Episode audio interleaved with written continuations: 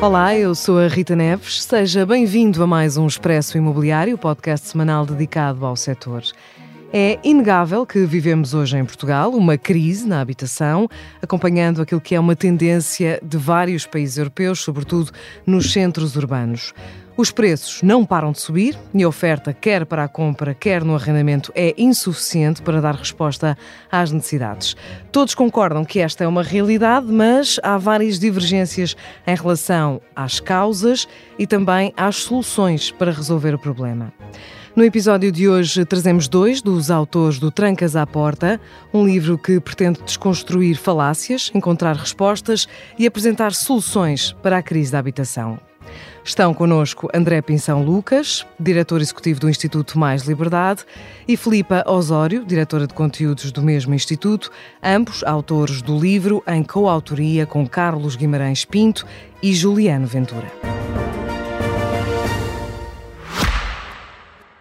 Este podcast é patrocinado pela APPI, Associação Portuguesa de Promotores e Investidores Imobiliários, e pela Vitória Seguros um podcast de especialistas, feito por especialistas e fundamental para todos os que se interessam pelo setor imobiliário.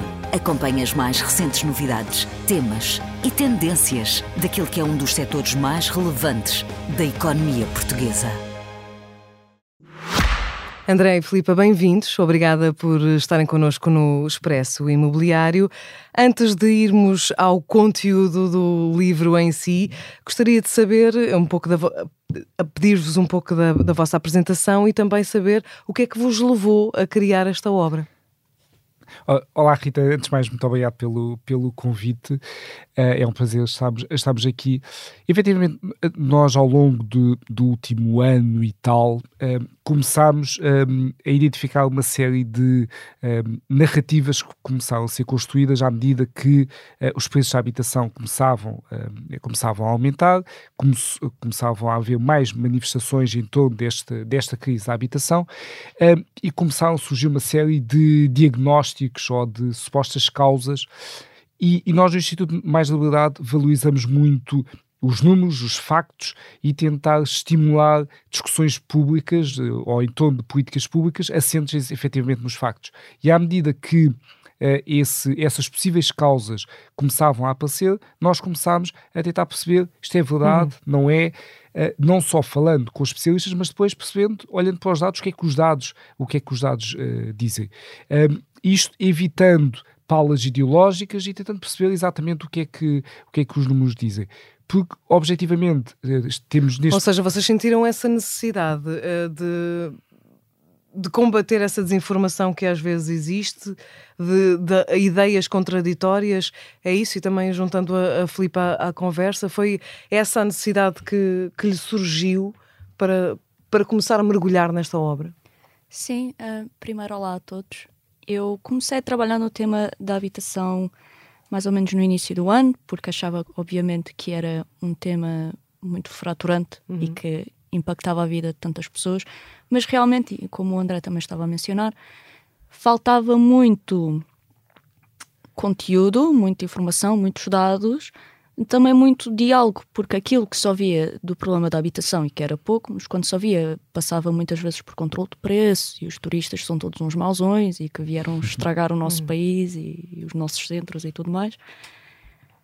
Um, e, e, faltava um espaço, o, o conteúdo, como eu uhum. referi, que efetivamente fizesse uma análise mais aprofundada do setor e que não era, não era preciso procurar muito, só bastava ter uma conversa básica com quem efetivamente trabalhava no uhum. setor para perceber que havia um conjunto muito grande de problemas que não tinham qualquer tipo de exposição. E por isso o Instituto. E que não se reduz o problema uh, somente a duas, uma ou duas variáveis, não é? Há muita. Sim, há, obviamente. Há, há, mas... há, muitos fatores envolvidos no setor, precisamente, uh, que pesam também aqui para o problema sim, que estamos sim, a viver. Obviamente, mas acho que obviamente, e, e parece-me que fará sentido a qualquer pessoa, não, não acho uma boa estratégia uma discussão sobre a habitação se basear uhum. em medidas que acho que têm um histórico de dar maus resultados. E o Instituto, como o controle de preços, por exemplo. E já, e já vamos a essas, essas medidas, Filipe. Precisamente, eu tenho aqui o, o, vosso livro à minha frente, Trancas à Portas, Desfazendo Mitos sobre a Crise da Habitação. Que mitos são estes que vocês se propõem desfazer eh, no livro, André? É, são, são vários, eh, de facto, e nós temos vários capítulos onde é quase um capítulo para cada um uhum. dos mitos. Mas começamos logo pelo ponto de partida, que é perceber um, de onde é que vem este aumento, este aumento de preços. Um, e fala-se de, como a Filipa falava, do impacto dos estrangeiros, do alojamento local, uh, dos nómadas digitais, da especulação, e, e o que mostramos no, no livro, até os vistos gold, uh, é que esses fatores todos têm um peso relativamente diminuto. Uh, não, seria, não, seria, não se conseguiria justificar este aumento tão grande dos preços da habitação.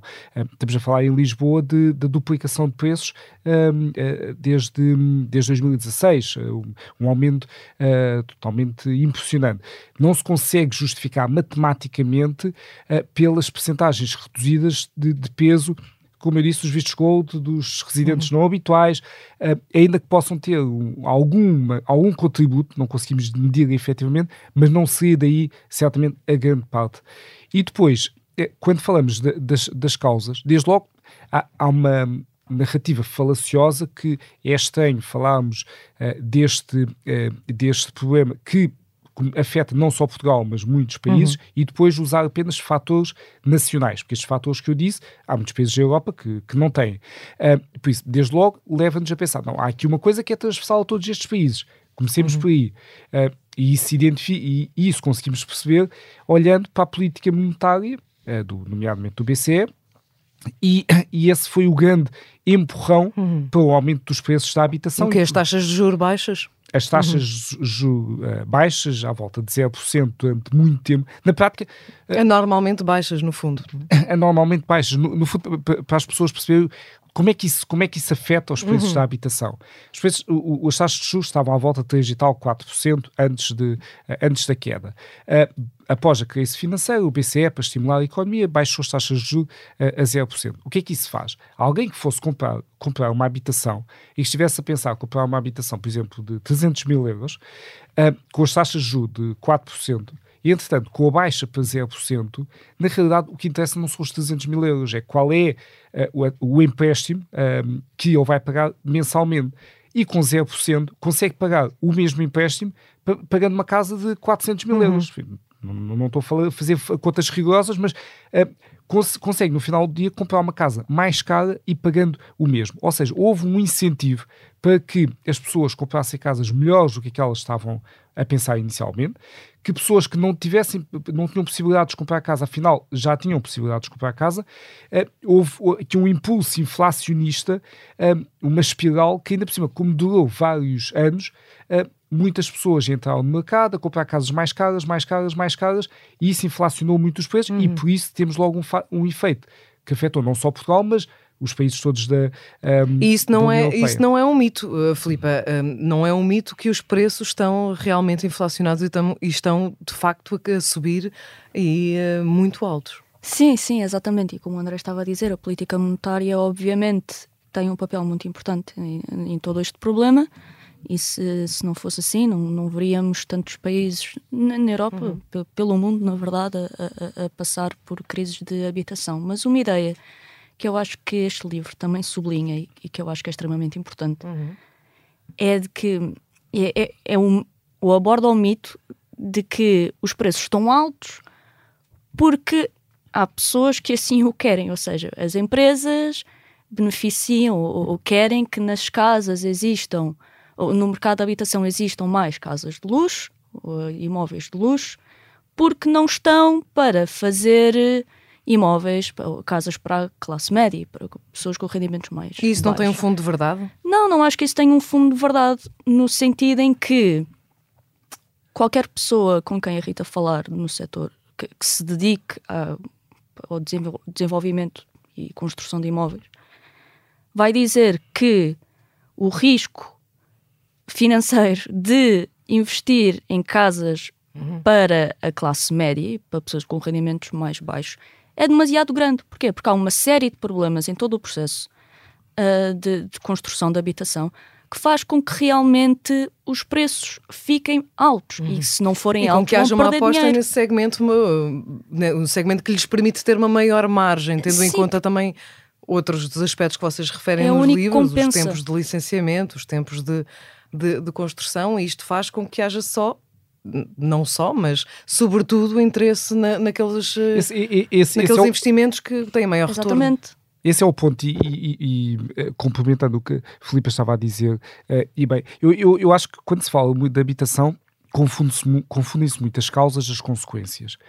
E andamos por Lisboa e vemos quarteirões que já são inteiros que foram vendidos a determinados fundos, a estrangeiros, uhum. e por isso uh, ficamos com aquela percepção de que só estamos a construir para um, estrangeiros ou para quem tem dinheiro e que há aqui uma especulação imobiliária. Na realidade, o que acontece como estava a falar, quando, quando um bem se torna escasso, uh, os preços aumentam uh, e torna-se uh, só atrativo para uh, patamares de preço e para segmentos mais uhum. elevados. Quem começa a sofrer são os segmentos mais baixos. Quando, quando temos um mercado que efetivamente funciona com uma oferta, com uma boa oferta, temos espaço tanto para a classe média baixa, para a classe média, que é o segmento das massas, uh, e, e, para o segmento de luz. Mas com o contexto atual, é natural que uh, as apostas em segmentos mais altos comecem a aumentar, uhum. porque, como, dizia, como a Rita dizia bem, é, é onde se conseguem ter margens suficientes para acomodar todas as imprevisibilidades, uh, todo, todo o tempo que é preciso para conseguir licenciar um projeto, uh, para cobrir todas as taxas, taxinhas. Uh, é, é, natural, mas isso é uma consequência não se resolve o problema um, atacando essa consequência, mas atacando as causas. Uhum. E as causas vêm antes, que é não há, não há construção. Sim, e, esse, e esse é um, é um, é um mito, um, um mito o do peso dos, dos estrangeiros também, e vocês apresentam aqui uh, alguns dados, e aqueles dados que nós uh, também conhecemos à volta do peso do, das transações uh, para estrangeiros que não vão além dos, dos 6%, 7% em alguns, em algum, alguns estudos, estudos, mas não, não vai além disso. a questão do alojamento local, por exemplo, também é um mito que o alojamento local tenha contribuído para aumentar os preços, sobretudo nas grandes grandes cidades? Isso é uma boa questão. E se olharmos para os números do alojamento local, vemos também que uh, no parque habitacional representa uma percentagem bastante pequena.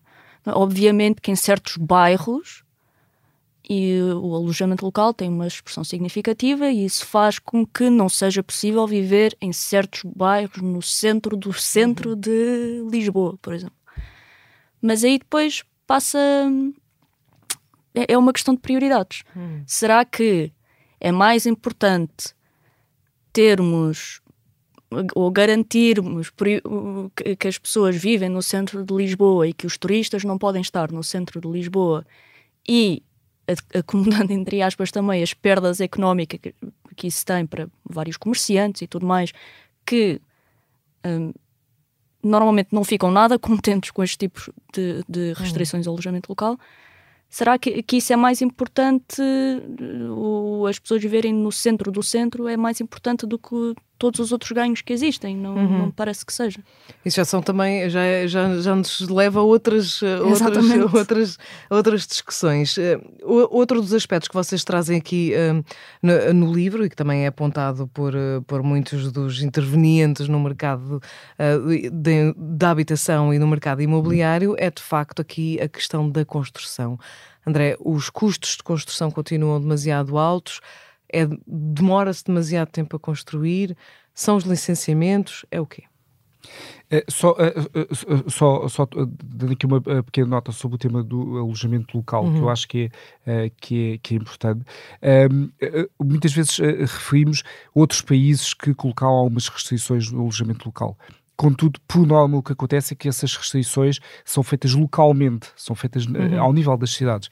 Eh, em Portugal, tentou-se uh, fazer uma limitação central, uh, definida num gabinete em Lisboa, para o país todo, retirando totalmente o ONU às autarquias, devia, devia, ser uma decisão das autarquias, caso a caso, tomam as suas decisões, porque eles têm uhum. o balanceamento. Mas as autarquias certo. tinham até agora essa, essa liberdade para o fazer, se quisessem fazê-lo e controlar o, o, alojamento local em determinadas zonas, tinham, ninguém os impediria, não é? O problema é que os autarcas também não fizeram nada para que em determinadas zonas de grande pressão isso não, não acontecesse, ou pelo menos estancasse se, se, se mais não, cedo.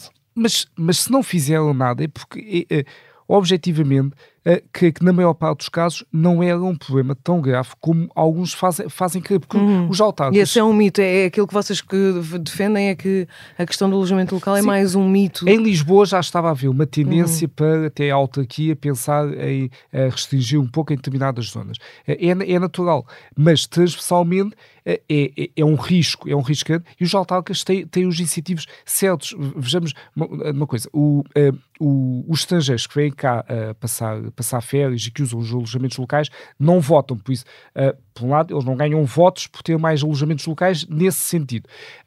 eles têm, por um lado, queres incentivar a economia, o alojamento local ajuda, por outro, quem vota, quem vota, quem lhes dá votos, uh, são os residentes da sua, do seu conselho, que às vezes podem sentir-se prejudicados com alojamentos locais. É, ou seja, eles têm uma, uma balança que vão gerindo e, e bem, e tenho a certeza que têm melhor capacidade e melhor conhecimento local, não quer dizer que não errem muitas vezes, mas, uh, mas eu prefiro ainda assim o erro local que é mais circunscrito do que alguém centralmente uh, dar cabo de, de algo que democratizou totalmente o empreendedorismo para a classe média. Mas enfim, mas é aí só tocando no tema da, hum. do, do, alojamento, do alojamento local. Relativamente à construção, à construção uh, temos, uh, te, temos de facto uh, processos de, um, de licenciamento e processos nas câmaras cada vez mais lentos, sobretudo nas maiores câmaras, onde a pressão é maior, porque e, e, efetivamente o, há, há dinâmicas muito locais uma, o preço médio do, do, de uma habitação em Lisboa, metro quadrado, é cinco vezes mais do que em Porto Alegre, por exemplo. Por isso, é, na realidade, temos um problema que é muito significativo aí na zona de Lisboa, na zona do Porto, em alguma parte do litoral, no Algarve muito, numa parte do, da Madeira, no resto do país, ainda que os preços tenham aumentado, o, o, o, o tema não é, não é tão gritante. Por isso, temos objetivamente uma série de obstáculos uh, que têm sido alertados ao longo dos anos, uh, ficaram mais a nu uh, mais recentemente com o aumento dos, uh, do, dos preços uh, da, da, construção uh, e por isso perdeu-se aqui alguma flexi flexibilidade e por isso reflete-se depois nos, nos, aumentos dos preços finais. Temos também outros fatores que afetam também estes obstáculos da, da construção. Depois, depois da crise da, da, crise financeira, tivemos um rombo no, mercado da construção em uhum. Portugal. Muita gente saiu deste setor, muitos trabalhadores, muitas empresas fecharam e empresários dedicaram-se a outros setores. Uh, e... e... esse é um grande problema agora, atualmente. É, de facto, a mão de obra na construção. E é, é, um dos grandes problemas, para além de, já para não falar do aumento dos custos que tivemos com, com a guerra na Ucrânia. Sem dúvida. E o problema na habitação é que uh, qualquer coisa que se faça na habitação demora tempo. Uhum.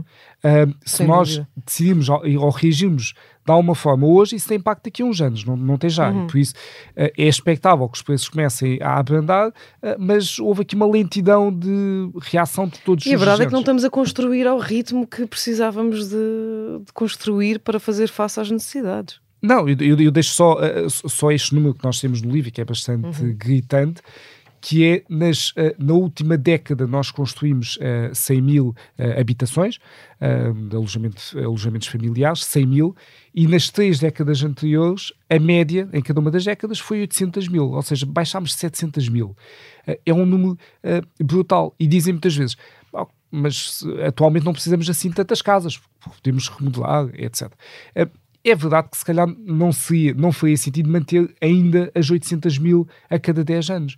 Uh, mas as casas que se construíram, muitas delas não estão onde as pessoas querem estar hoje. Uh, como eu disse, uh, em uhum. Porto Alegre o problema não é falta de casas, o problema é falta de pessoas. Tem, tem muitas casas vazias, mas não é lá que estão os empregos estou a falar de Porto Alegre, por ser capital, uma capital distrito, com, to, com todo o respeito, obviamente. Uh, e por isso, não há, não, as casas não, nem sempre estão onde as pessoas uhum. querem estar.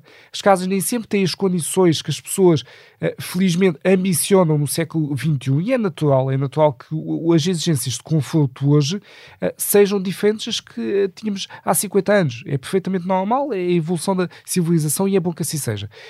por isso, é natural que tenhamos de continuar a construir, mesmo que baixe alguma coisa, mas 800 mil para 100 mil, uh, e quando vemos a queda muito grande nos principais centros de pressão, nomeadamente Lisboa uhum. e Porto. Sim, de facto, a construção, a construção, a, construção, nova estagnou. É, no fundo, é isto. É, nesta claro, última, construção nova e depois, última década. Alguns dos problemas que falávamos de construção uhum. uh, uh, refletem-se também nos, na reabilitação, reabilitação que é um problema também, porque passa pelas câmaras e passa pelos atrasos todos e reflete-se no preço.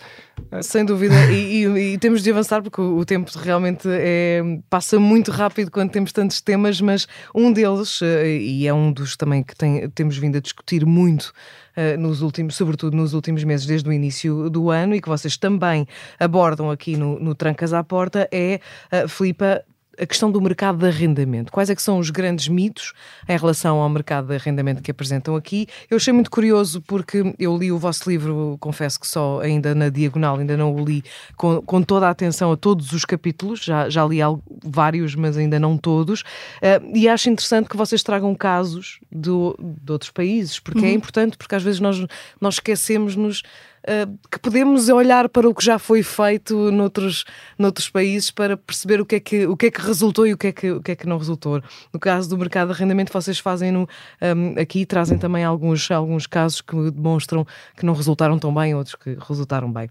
Quais é que são os mitos que vocês pretendem desmontar aqui em relação ao arrendamento? Uh, eu acho que a, a grande questão relativamente ao arrendamento, e que se fala muito, é a questão do controle de rendas, não é? E temos especificamente.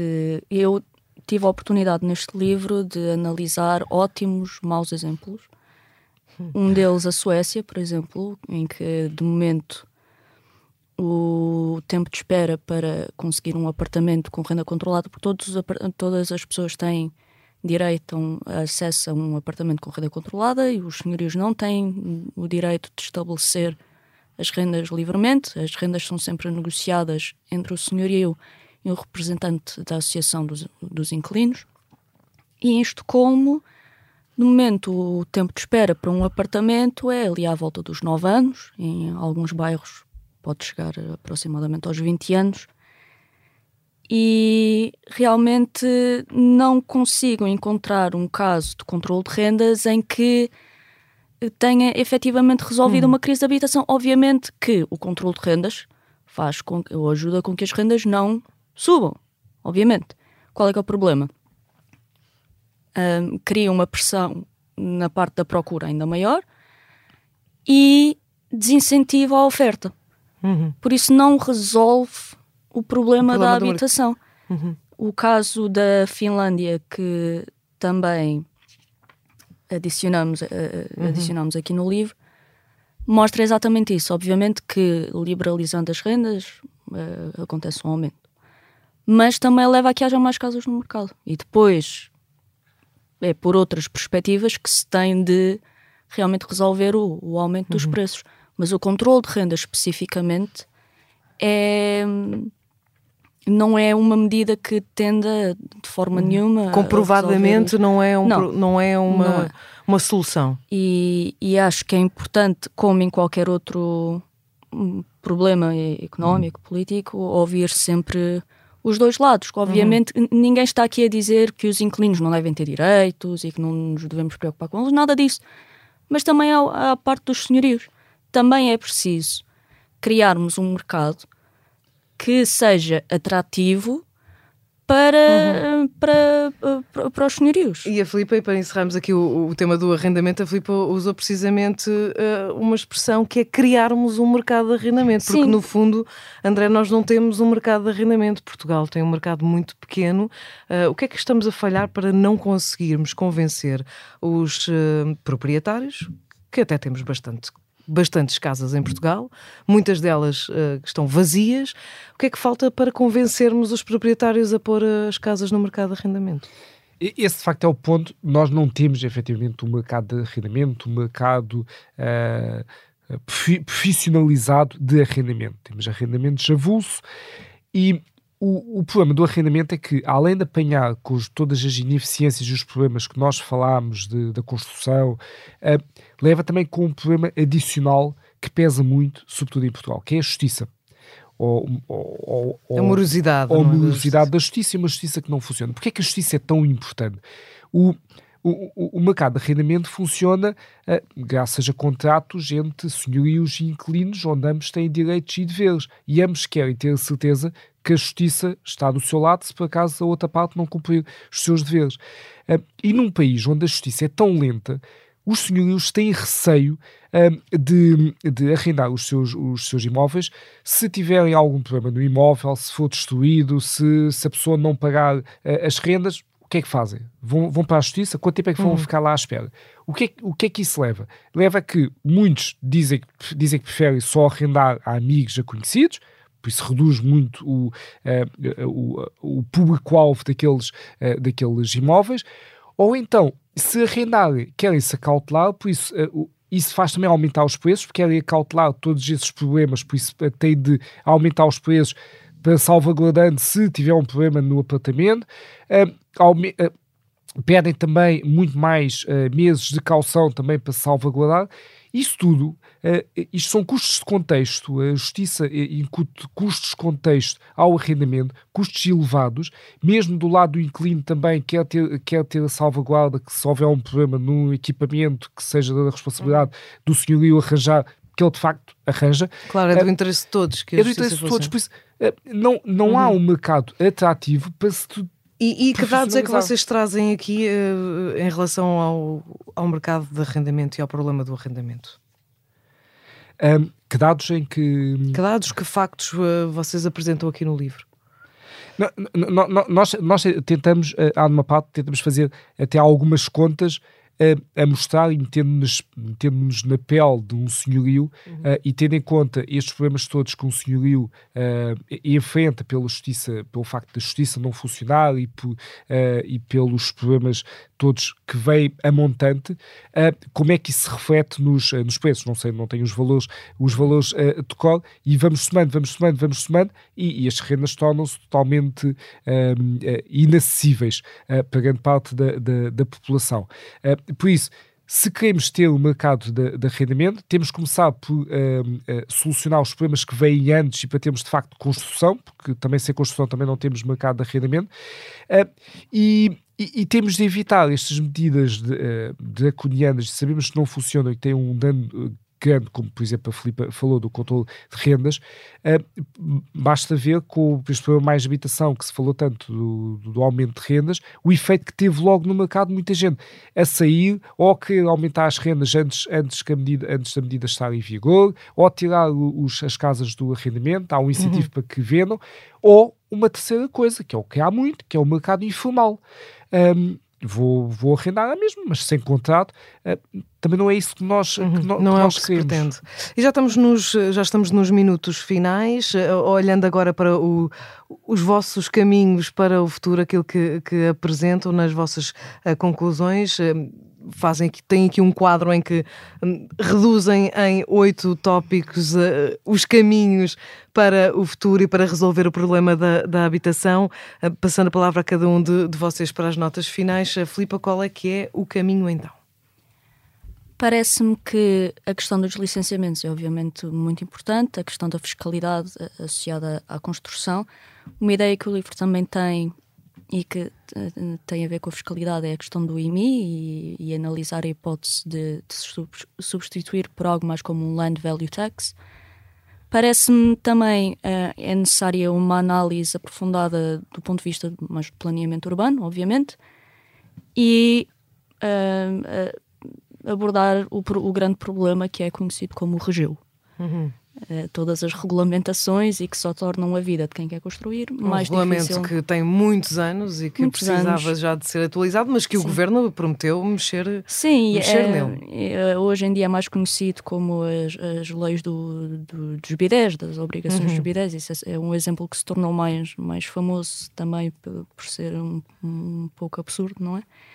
E parece-me que isso obviamente é, é algo é algo importante. Também, obviamente, em, em, na habitação é preciso olharmos bem para o problema de vivemos num país muito centralista e também abordarmos com seriedade o tema dos transportes uhum. e que é muito importante termos um país desenvolvido, não é só uma capital desenvolvida.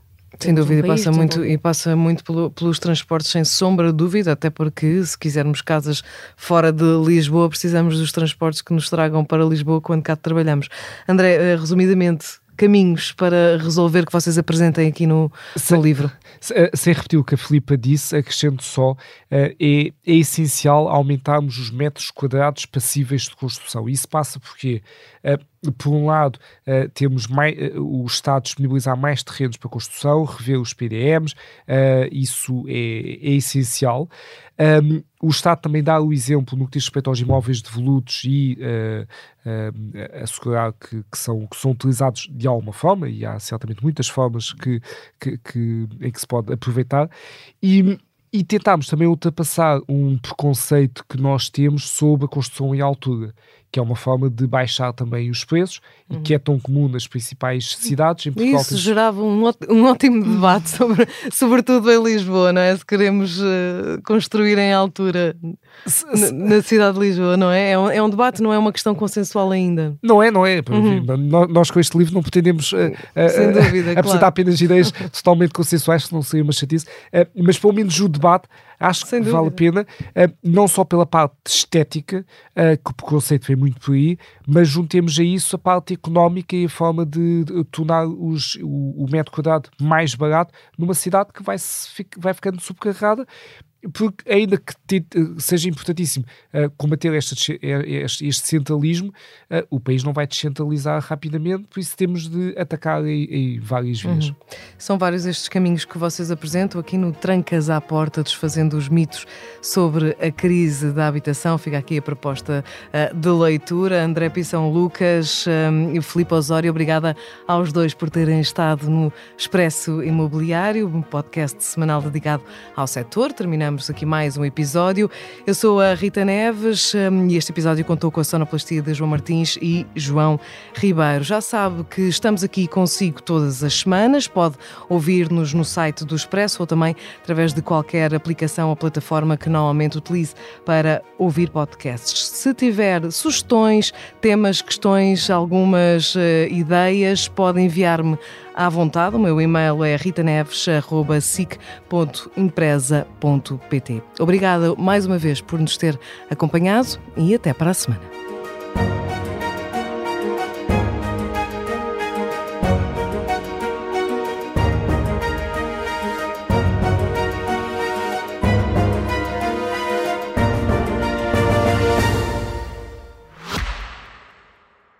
Este podcast é patrocinado pela APPI, Associação Portuguesa de Promotores e Investidores Imobiliários, e pela Vitória Seguros.